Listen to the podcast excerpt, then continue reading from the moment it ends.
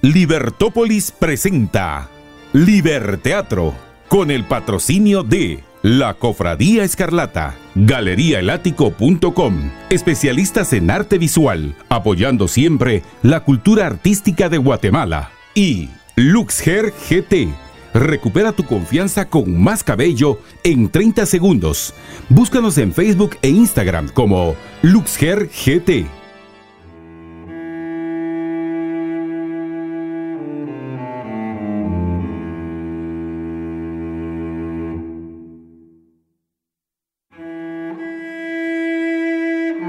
El hombre que se anticipaba. Morley Roberts. Adaptación Guillermo Monsanto. Cofradía Escarlata Liber Teatro. Narrador Miriam Millares. Carter William García Silva. Vicente Luis López Bautista. Burford Guillermo Monsanto. Carter, el célebre escritor, compartía sus amargos pensamientos con su amigo Vicente. ¿Cómo era posible que otro escritor se anticipara siempre a los cuentos que él estaba escribiendo? Admitiré que no se trata de un plagio. Será el destino, el demonio, pero es menos irritante por eso. No, no. Maldito Burford, sus padres y sus ascendientes. Las herramientas de la palabra para quienes saben manejarlas. La culpa es tuya, mi querido salvaje. Eres demasiado indolente. Recuerda, además, que esas ideas están en el aire. La originalidad no es más que el arte de atrapar tempranas larvas. ¿Por qué no escribes las cosas apenas las inventas? Hablas como un comerciante. ¿Por qué un manzano no da manzanas en un día? ¿Por qué no salen polluelos de huevos recién puestos? ¿Acaso el parto sigue inmediatamente a la concepción? ¿Y no sufrió dolores la montaña para dar a luz a un ratón? y por ventura. Y por ventura, ¿no exigirán tus obras de genio una parte de la genialidad a que están destinadas? Tonterías. Pero tú conoces mi método. Yo capto la sugerencia del pensamiento, tal vez el título, y luego lo dejo, quizás sin tomar una nota. Lo dejo al cerebro, a la conciencia subliminal, al yo subconsciente. El cuento crece en la oscuridad del alma, perpetua e insomne, pero un día tomo la pluma y mi mano lo escribe. Este es el automatismo del arte y yo, yo soy nada. Soy apenas la última de las individualidades ocultas en mí. Quizá un tácito antecesor llega por mí a la palabra, y sin embargo el complejo. Yo, Carter Espalm, tengo que ser anticipado por un escritor mediocre en esa forma se incorpora y mide con pasos irregulares el largo salón de fumar del club. Mientras tanto, Vicente asimila estas palabras. No me importaría tanto si Burford escribiera bien, pero no sabe escribir un cuento. Mira esa última historia mía, es decir, suya. Yo la veía como una criatura impetuosa y palpitante que vibraba y cantaba, una verdadera mena de llena de sangre roja. En sus manos ni siquiera nació. Está muerta. Está diciendo a gritos que es un autómata. Pierde el acerrín. Se mueve como un maniquí. Huele de lejos a cosa fabricada. Ahora yo ya no puedo escribir ese cuento. Lo ha arruinado para siempre. Es la tercera vez. Maldito sea y maldita mi suerte. Yo trabajo cuando siento la necesidad de crear tomas muy en serio tu vocación. Al fin y al cabo, ¿qué importa? ¿Qué son los cuentos? No son un opio para la vida de los cobardes. Preferiría inventar algún pequeño instrumento o construir un puente de tablas sobre un arroyo fangoso antes que escribir el mejor cuento del mundo. Bueno, bueno. El hombre que inventó el cloroformo fue grande y quienes lo fabrican son útiles. Lo que hacemos nosotros llámalo cloral, morfina, bromuro, lo que quieras, pero damos alivio. ¿Cuándo sería mejor usar emplastes? ¡Qué estupidez! En todo caso, tu charla es ociosa. Yo soy yo. Los escritores somos escritores. Pequeños si quieres, pero un resultado y una fuerza. Déjame descansar el pensamiento. No hables de tonterías ideales. Dame brandy. ¿Acaso no vuelve a suceder? Si sucede, creeré que Burford se obstina en cruzarse en mi camino. Tendré que... Eliminarlo. no, trabajar más rápido. Pronto escribiré algo. Algo que indudablemente le encantaría echar a perder. La conversación cambió al calor de los tragos y poco después se separaron. Carter se dirigió a su departamento. Durante algunos minutos caminó por la sala, pero luego sintió el impulso de escribir. Le escocían los dedos. Un estado de ánimo semiautomático se apoderó de él.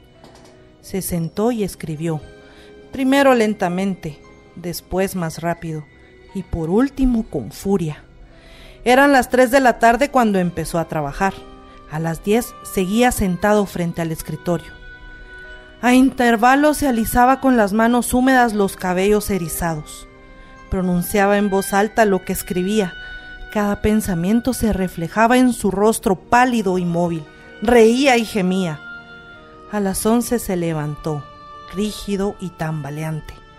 Con dificultad recogió del piso las páginas sin numerar y las ordenó.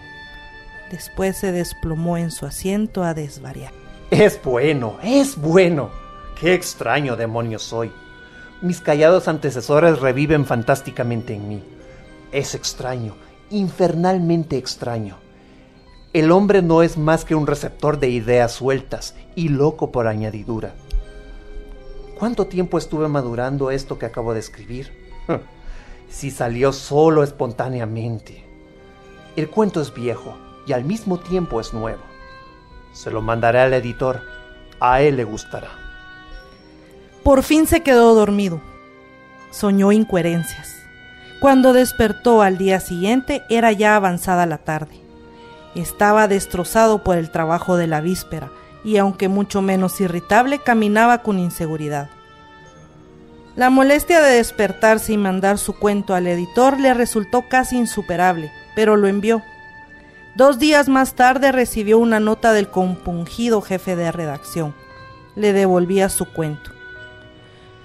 Era bueno, pero le hacía saber que hacía varias semanas Burford le envió otro con el mismo tema y que lamentablemente lo había aceptado. Carter golpeó contra la repisa de la chimenea su mano haciéndola sangrar. Aquella noche se embriagó en un bar de los suburbios. El vino pareció corroer, morder y retorcer hasta el último nervio y la última célula de su cerebro. Su irritabilidad se volvió tan extrema que se quedó al acecho de sutiles e imaginarias ofensas y meditó mórbidamente sobre el aspecto de inocentes desconocidos. Comprendió que la menor señal de descontento podría originar en él un estallido de irreprimible cólera. En sus pasos sin rumbo se encontró con Burford en el centro de la ciudad y pasó junto a él sin saludarlo, con una amarga sonrisa. Ambos fingieron ignorar la presencia del otro mientras pensaban con amargura. No me atrevo a dirigirle la palabra. No me atrevo. No alcanzo a comprender. Es un ultraje. Odio a Carter porque es un rival que me desplaza y aventaja.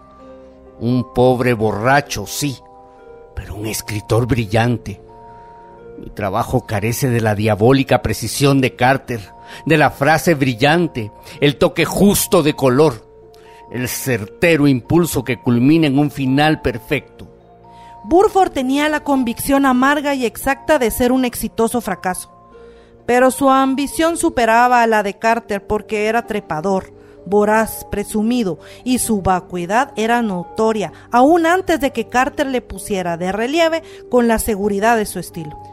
Él toma lo que yo hago y lo hace mejor. ¿Pero cómo? Lo he estudiado tanto y no logro captar su esencia, solo las superficialidades. ¿Cómo escribió aquel infeliz crítico? Mm, así. Cuando Carter publicó su último cuento y el mundo recordó para olvidar enseguida las páginas magistrales de la fría pasta del bibelot de Bufford, no pudo continuar el pensamiento ya que Burford sintió que el odio crecía aún más en su interior. Un impulso de golpear a Carter casi le hace volver sobre sus pasos, pero se contuvo y siguió su camino. Semanas después, el éxito del cuento de Burford y el amargo eclipse de este frío cuento ayudarán mucho a la reputación de Carter, quien no se percató del hecho convencido de que la anticipación del otro era una mala jugada de la diosa Fortuna. Sumergido en la bebida dejó para después la publicación de dos cuentos nuevos y finalmente Burford, anticipado de nuevo, hizo publicar dos obras muy superiores a la que acostumbraba escribir en una revista que hasta ese momento había sido territorio exclusivo de Carter.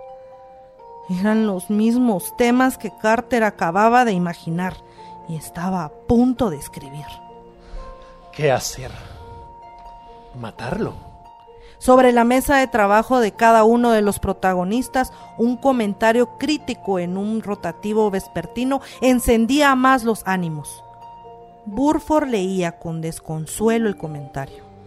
La estrecha afinidad entre la obra de los dos escritores, sin olvidar la genialidad en el trabajo de Carter, colocará al uno por encima de toda crítica y al otro por debajo de todo pero finalmente los unirá por la eternidad de los tiempos como artistas que reflejan los pensamientos de su tiempo.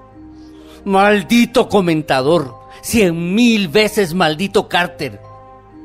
Ya es una piedra en mi zapato. Carter, un poco confundido por el licor, fuera de sí, pensó en el asesinato. Lo planeó con brutalidad, después con sutileza y llegó a sentirse dominado por la idea, hasta que su vida se trocó en la flor de ese motivo insano, la muerte, cosa que escribió en un magistral cuento con otros nombres y circunstancias. Comparar mi trabajo con el del mediocre de Burford, el solo hecho de que mi nombre se relaciona al de él, lo enaltece a él y me empequeñece a mí. Por su lado, la amarga exactitud de la crítica enloqueció a Burford. Castañando los dientes, detestando su propio trabajo, odió aún más al hombre que había pulverizado su presunción. Sentía deseos de destruir. ¿Cómo hacerlo? Teóricamente era ya un maniático homicida con una víctima preseñalada, Carter. Escribía y concebía planes. Sus cuentos eran variaciones sobre el asesinato de Carter. Imaginaba medios de ejecutarlo. Investigaba en otros libros. Lo haré. Lo haré. Mañana. Pero después Burford, cosa rara en él, lo postergó. Debía planearlo con arte. Lo dejó para germinarse en su infértil cerebro y por fin, cuando ya había empezado a escribirlo, la acción iluminada por extrañas circunstancias fue creciendo ante él. Ese asesinato despertaría un mundo de resplandores, inaugurando una época en la historia del crimen.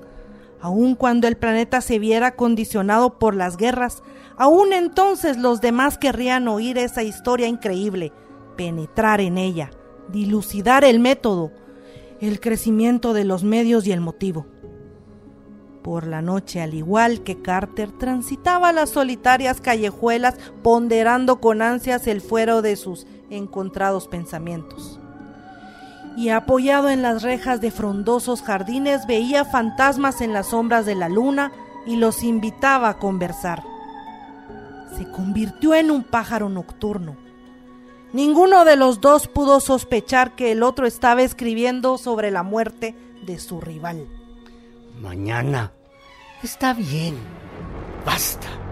Basta. Ya está hecho.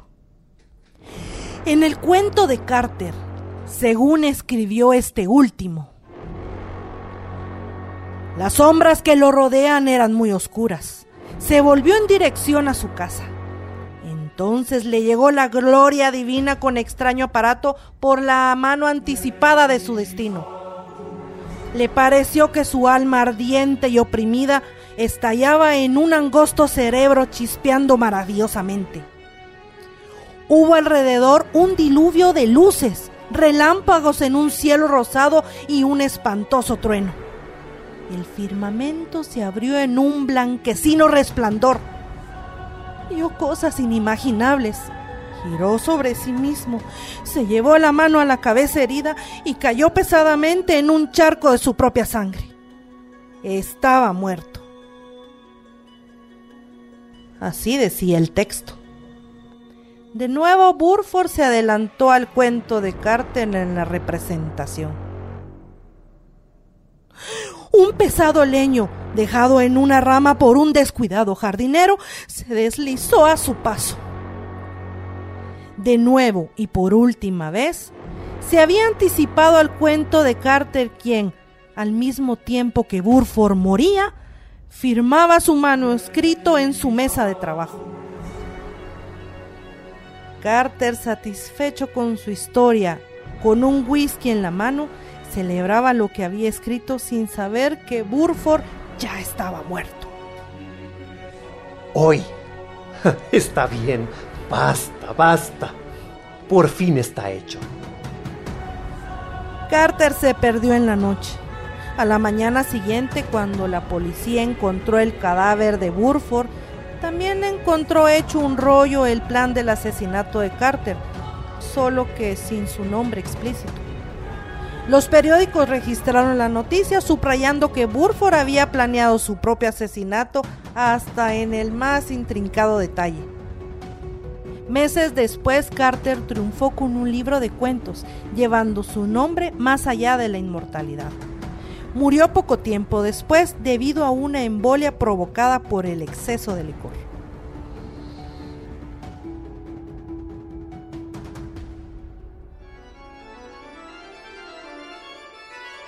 Liberteatro. Todos los martes en Libertópolis al mediodía. Con el patrocinio de La Cofradía Escarlata, galeriaelático.com. Especialistas en arte visual apoyando siempre la cultura artística de Guatemala. Y LuxHair GT. Recupera tu confianza con más cabello en 30 segundos. Búscanos en Facebook e Instagram como LuxHair GT. Libertópolis, el valor de la verdad.